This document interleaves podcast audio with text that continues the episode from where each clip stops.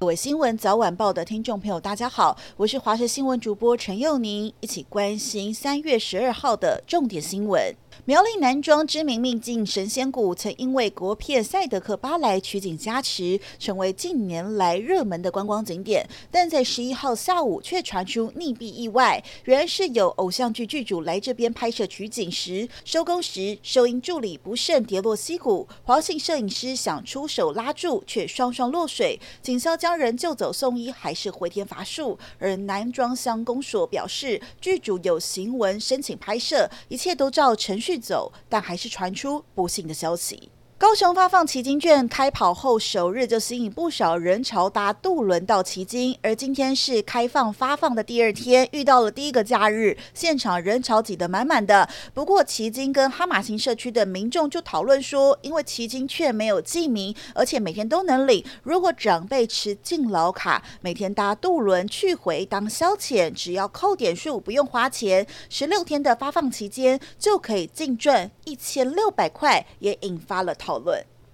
澎湖有不肖渔民是用非法电击鱼的方式电死海中大量的鱼虾，再来捕捞，借此谋取暴利，被海巡署人员当场查获。渔民把电缆是放在海里，将大批的海洋生物一次电死。那么海巡署在当场查获了二十四公斤重的各类鱼虾，出估市值三万多元。全案依违反渔业法移送法办。为了电力的议题，台北市长柯文哲最近常常跟中央杠上。他今天出席前副总统吕秀莲举办的女力活动，被问到反攻中国跟不停电哪个比较难，他大笑三声之后说：“这是什么问题？”不过他昨天其实也抨击过政府，说停电不是缺电，是玩文字游戏，还公布台北市包括捷运局、东区门户计划等二十二间公司建案，想要新增用电的申请都被回绝。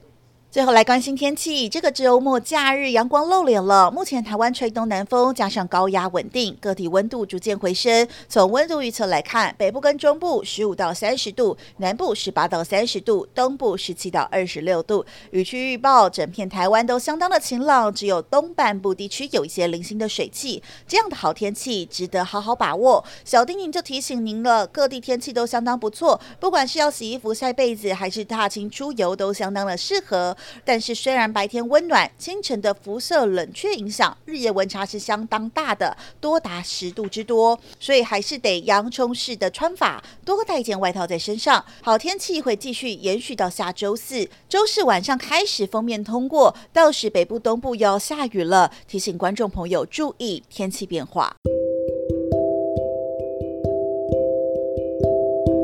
以上就是这一节新闻内容，非常感谢您的收听，我们明天再会。